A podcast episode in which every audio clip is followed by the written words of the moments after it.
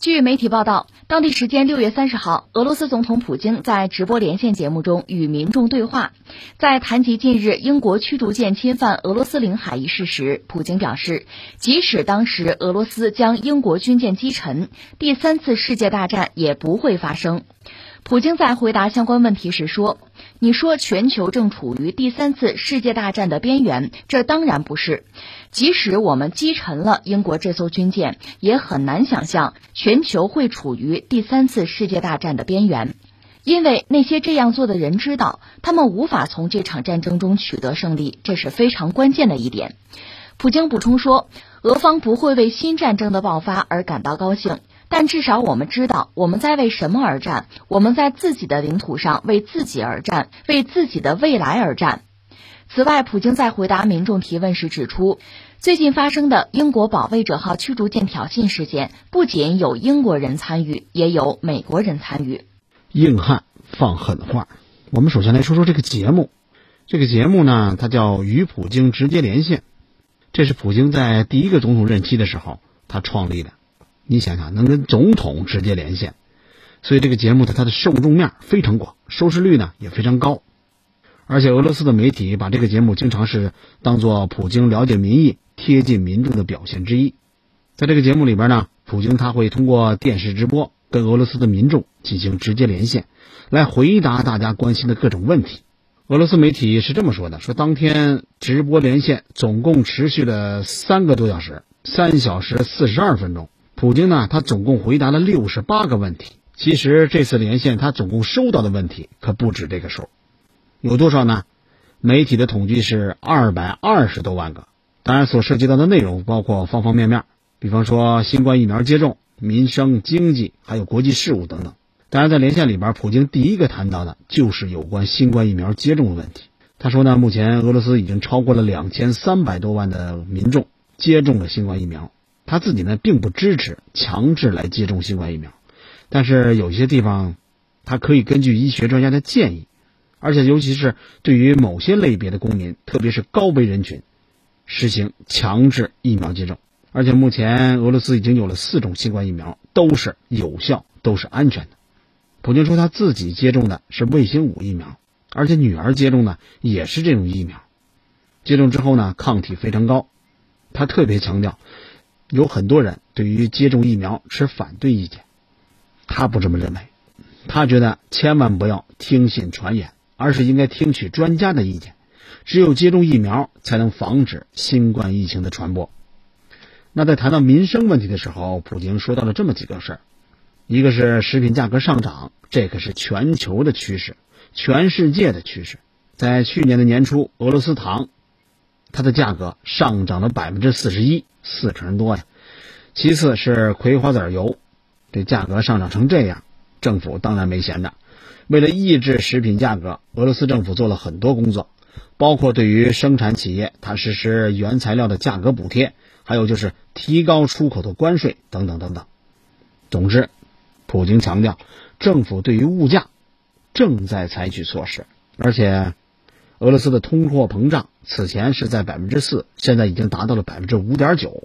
那政府的目标呢是压制通货膨胀，希望能够把通货膨胀压到百分之四。不过，他也说了，今年恐怕是很难做到的，通货膨胀的水平很有可能会达到百分之五。那对于国际问题，当然会谈到。他在直接连线里边就被问到了这么一个问题：俄罗斯跟英国军舰的对峙。是不是会濒临第三世界大战的边缘？当被问到这个问题的时候，普京好像是愣了一下，但是很快人家就进入了状态。他的回答大意是这样：这显然就是一次挑衅，而且显而易见的挑衅。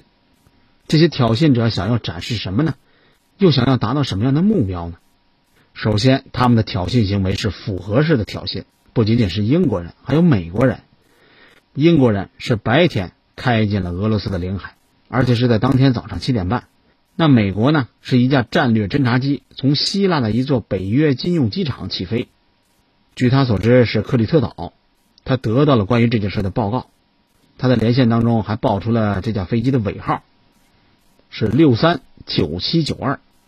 而且俄罗斯看得很清楚，还监控了他，很明显，英国驱逐舰进入俄罗斯的领海是为了追求军事目标，打算探查俄罗斯军队制止挑衅的行动。那在侦察机的帮助之下，他们想弄清楚俄罗斯是怎么行动的。俄罗斯看到了这一点，而且向他们发送了认为非常必要的信息。当然，他还在节目里边特别强调说他可能说漏嘴了，希望军方能够原谅他。大致就是这些内容。如果我们仔细分析一下的话，就会发现这里边信息量其实很大，有些细节恐怕有些媒体之前都没有报道过。人家普京的意思很明确，大概是六点吧。第一，人家肯定英国的军舰就是来挑衅的；第二，千万别以为只有英国，背后还有人，还有谁呢？美国。第三，英国人是在明处大白天来的，美国人是在暗处。第四。当天早上，美国的侦察机是从克里特岛飞过来的，千万别以为我们不知道。而且，普京还特别展示出了自己博闻强记的一面，直接报出了飞机的尾号。第五，这一切都尽在俄罗斯的掌控当中。俄罗斯的军队也发出了必要信息，那就是实弹驱逐英国的军舰。第六，当然，普京也有普京式的幽默，人家承认我可能说漏嘴了。所以，希望军方能够原谅他。当然，也不排除还有一种可能，那就是居然让英国军舰这样全身而退。他也请求军方的谅解。不过，这还没完，在节目里边，人家普京也发出了自己的疑问，那就是就在几天之前，在日内瓦举行了一次会议。问题是，为什么会有这样的挑衅？这一切又是为了什么呢？他普京好像也想不明白。要知道，就在几天之前，他刚刚跟拜登举行了日内瓦会议。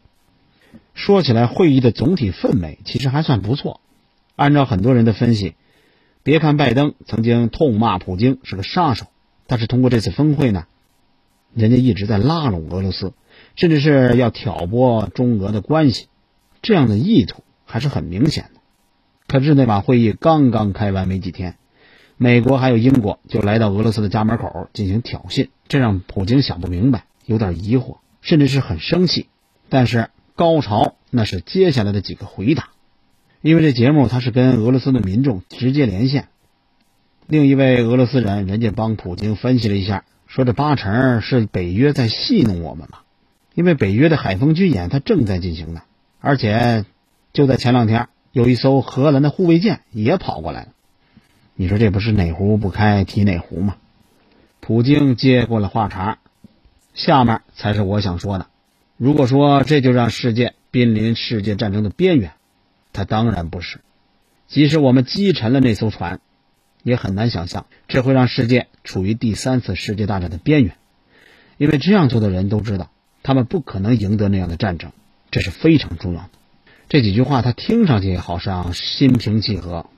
但实际上，句句都是硬话、狠话，那意思也很明显。第一，第三次世界大战打不起来；第二，就算是俄罗斯击沉了那艘英国军舰，英国人他也不敢开战；第三，原因很简单，因为他们不可能赢得战争。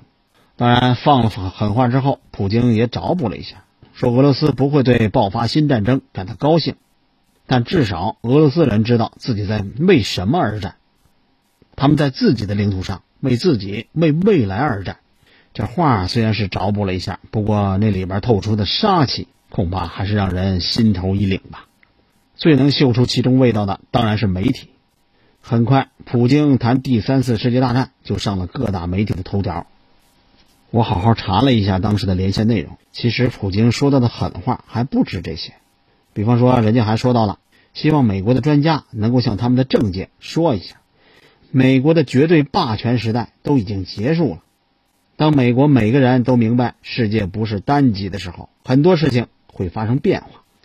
他也特别强调了一下，无论是对于俄罗斯增加什么样的制裁，俄罗斯都在发展。俄罗斯的国防能力达到了非常高的水平，我们的一些指标都已经超越美国了。